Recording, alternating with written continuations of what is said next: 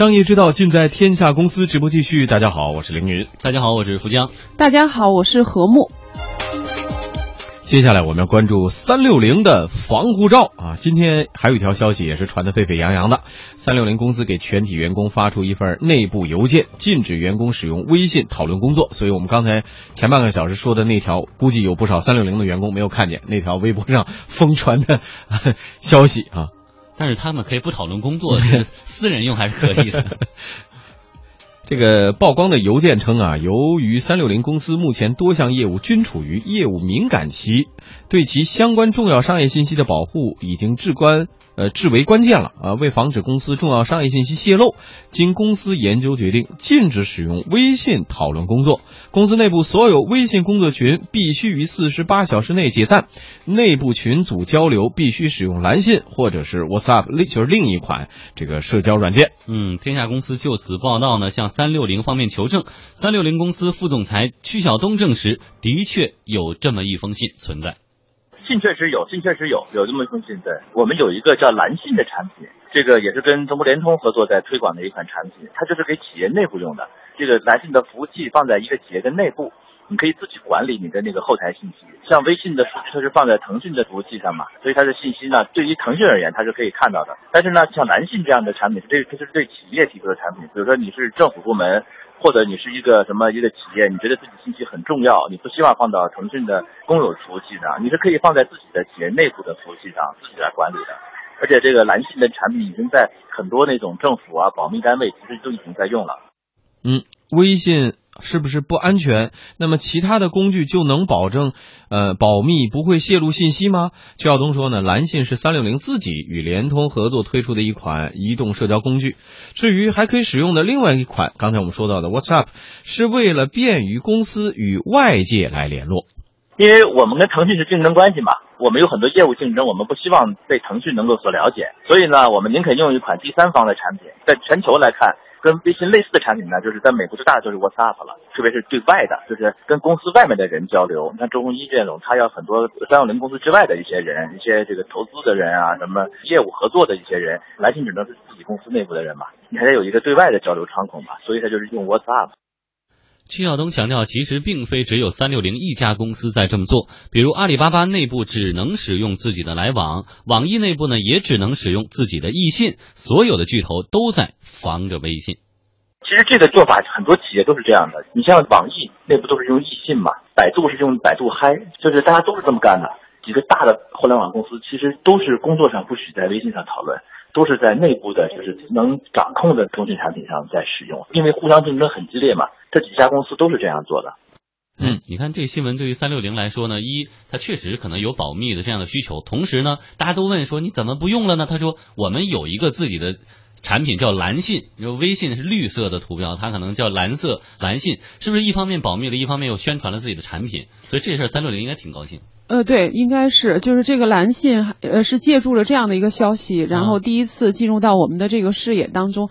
但是从另外一个方面，呃，我倒觉得有这么一个想法，我不知道大家有没有这样的一个体会啊，就是，呃，比如说你需要别人向你转账，然后呢，你就把这个账号要给别人，那你就通过有的时候就觉得方便嘛，对吧？我们现在大家都在每个人都在使用微信，很方便，那你就可能借助微信把自己的账号就发给了别人，对，而且。那还有的时候，我们可能需要告诉别人我的身份证号。嗯，那有的时候也是通过微信。但是你们这么做的时候，会不会心里有一点担心呢？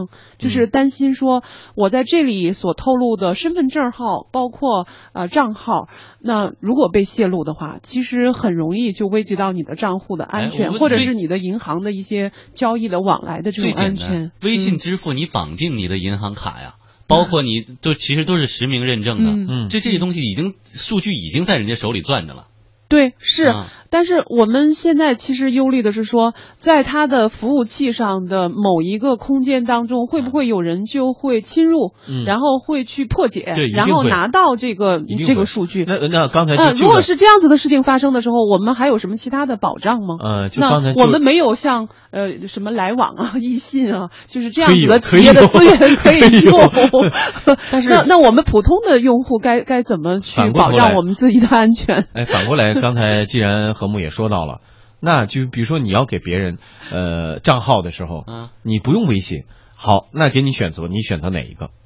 短信吗？电话、用微信、用短信、用邮件就，不会被截留吗。邮件 OK，邮件是一样的。你看我们无数次邮件被黑，这个没有问题。然后别人告诉我说：“这样吧，你就呃写在纸上，拍成照片发过来会更安全。”我不知道这样子会比那些敲进去数字是不是更安全一点？相对来说，其实你要说呃语音，你刚才说到用语音传播哈，对啊就语音，嗯，旁边有人吗？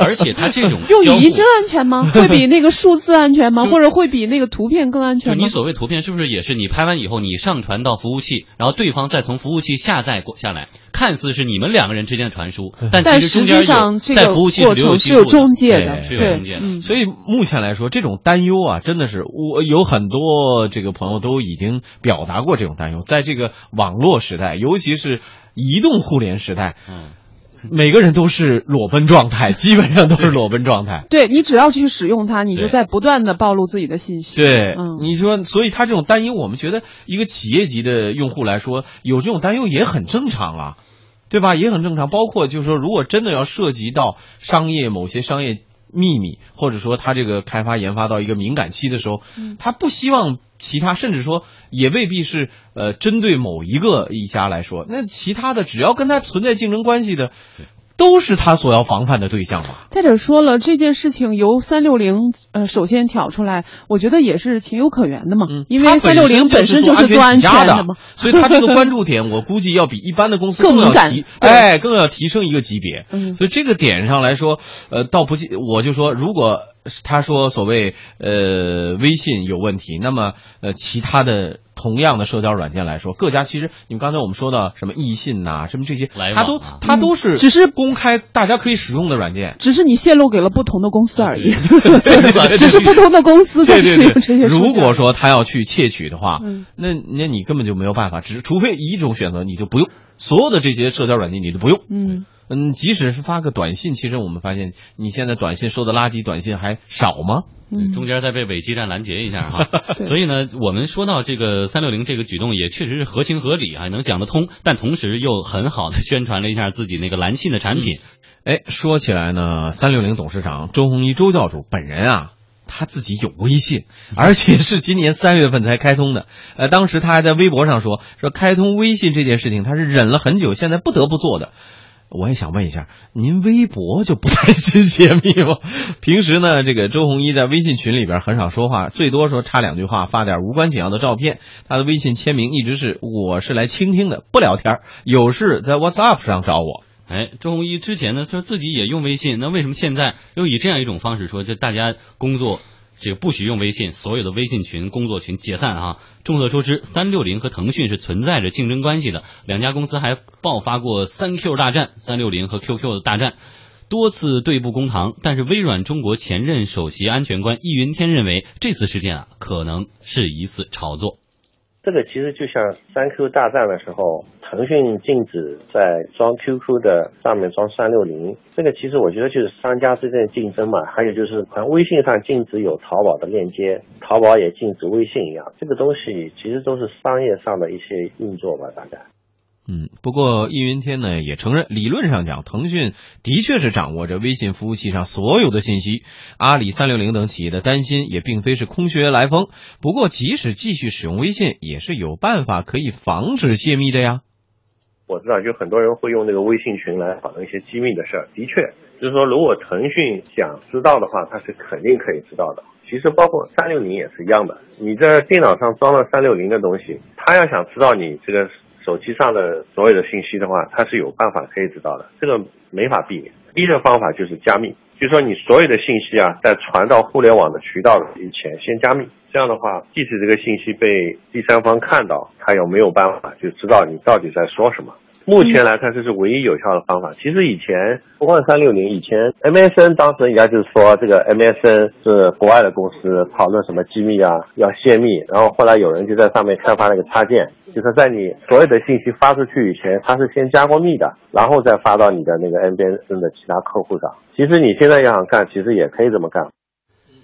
现在呢，企业泄密的途径其实很多。在近两年来发生的泄密事件当中，笔记本电脑啊、U 盘、打印、扫描、电子邮件、MSN、电话、短信、磁带等等办公常用的信息传播载体上都会派上用场。特别是当下移动互联时代，智能手机、三 G 网络的发展，可以用到的泄密手段就更加多样化。所以说，企业需要防御的技术，需要建的这个防火墙也就越来越复杂了。嗯。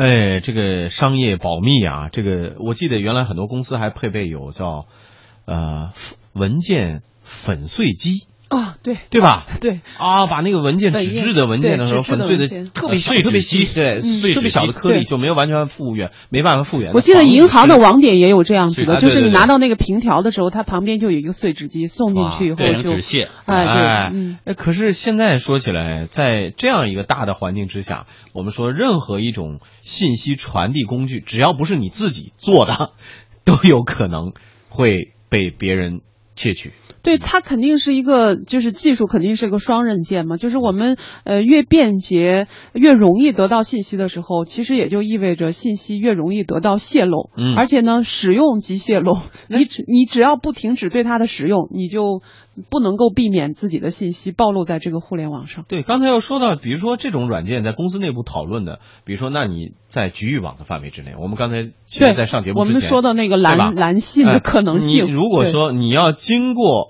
呃，Internet 这个环节的话，都有可能是失窃、失密，对吧？嗯，那只能是在公司小范围之中来使用了。我相信它可能还是还是会有市场的，就是呃，为了比如说它在企业的这个层面当中，可能为了防止我的核心的商业机密或者是一些产品的信息不被泄露的时候，那么呃，它可能会根据电信啊或者移动的这个网络，特意做一个局内网。那么这个网络至于说跟外部的网怎么链接，那可。能是一个技术层面的问题，但是它能够保证说，我所谈论的最机密的东西，在这个小的网络当中来进行讨论，那么来保证什么呢？保证说，呃，我的泄密的可能性被极大的降低。哎，但是我觉得其实这个东西呢，技术上应该不是问题，因为各国军方的军网的设置。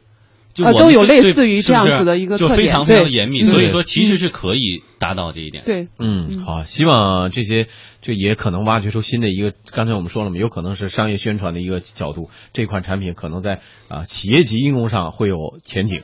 提示了我们确实这个信息保密的重要性，以后还是使用网络的时候小心为妙。当面告诉银行账号和密码，到底是拍照片还是语音？好，接下来为大家送出的是朋友圈分享。